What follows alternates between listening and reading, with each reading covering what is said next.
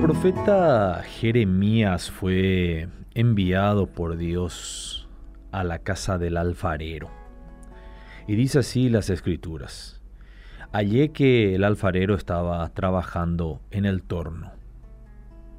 Y la vasija de barro que él hacía se echó a perder en sus manos. Pero él volvió a hacer otra vasija según le pareció mejor hacerla. Entonces vino a mí palabra de Dios diciendo, ¿no habré yo hacer con vosotros como este alfarero, o casa de Israel? Dice Dios. ¿No podré hacer yo como el barro en manos del alfarero? Porque así son ustedes en mis manos, oh casa de Israel. Cuando se nos presenta la verdad usando ilustraciones visibles y reales de la vida cotidiana, es más fácil asimilarla. En estos versículos que acabo de compartir con ustedes se ilustra a la perfección lo que Dios nos quiere decir hoy. Él quiere hacer una declaración acerca de su trato con nosotros, su creación.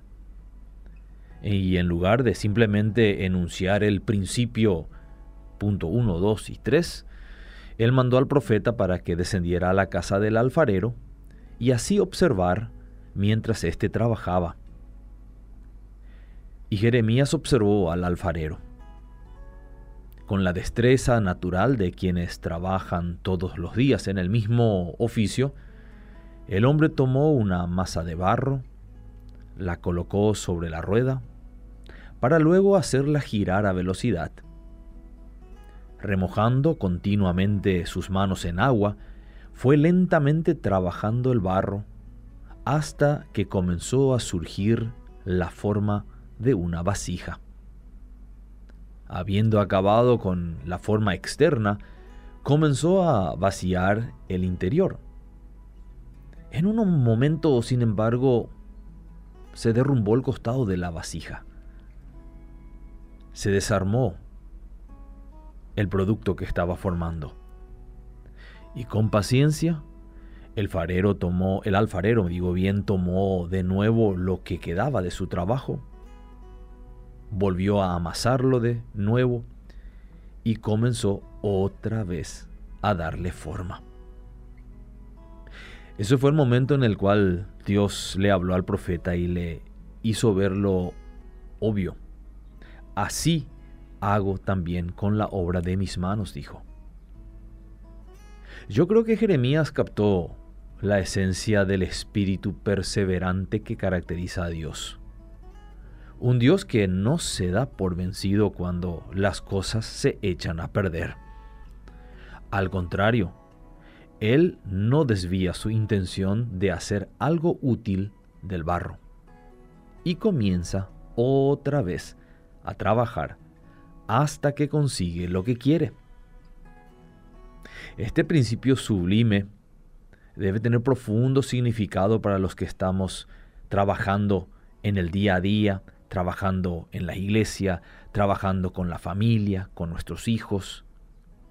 Tenemos que entender que en primer lugar no tenemos que desanimarnos cuando algo parece que se echó a perder. Este ejemplo nos debe animar de creer que aunque cometamos los peores errores, siempre existe la oportunidad de volver a empezar. Solamente imaginémonos lo que hubiera pasado si Dios desechara a Moisés después de que él asesinara a un egipcio a golpes. Exacto. Tendría que haberse buscado a otro para liberar al pueblo de Israel, pero Dios no desvió su plan.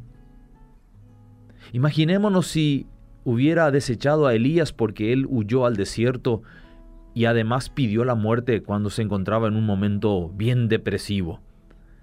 El Señor no lo abandonó y tampoco buscó a otro profeta para hacer el trabajo de anunciar al pueblo de Israel las verdades.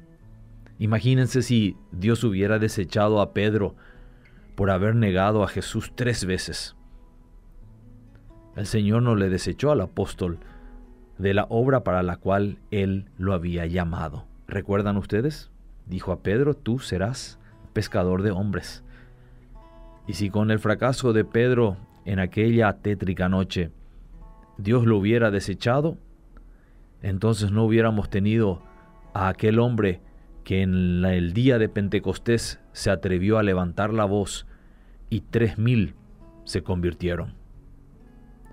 En cada uno de estos casos, el alfarero divino simplemente tomó lo que quedaba de su obra original y la volvió a formar. Así también es en nuestras vidas. Dios podrá redimir aún nuestras más groseras faltas. Y esto debe de animarnos. Debe animarnos cuando trabajamos con otros, cuando trabajan con nosotros mismos. No debemos sentirnos siempre tentados a tirar la toalla con el primer fracaso, ni con el segundo, y si uno quiere decir, ni con el tercero. El Señor nos recuerda que Él no desecha a nadie. Por eso se le llama a un Dios de segundas oportunidades. Debemos armarnos de la misma paciencia, de la misma bondad que el Señor para terminar la obra que se nos ha encomendado. Cuando Dios ha escogido a alguien, nada ni nadie podrá descarrilar ese proyecto, aunque pueda haber muchos contratiempos en el camino.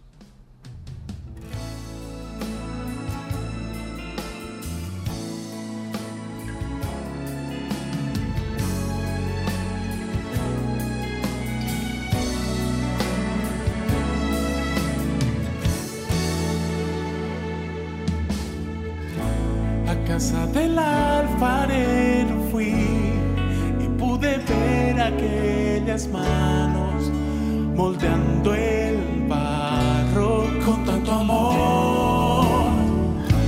En ese momento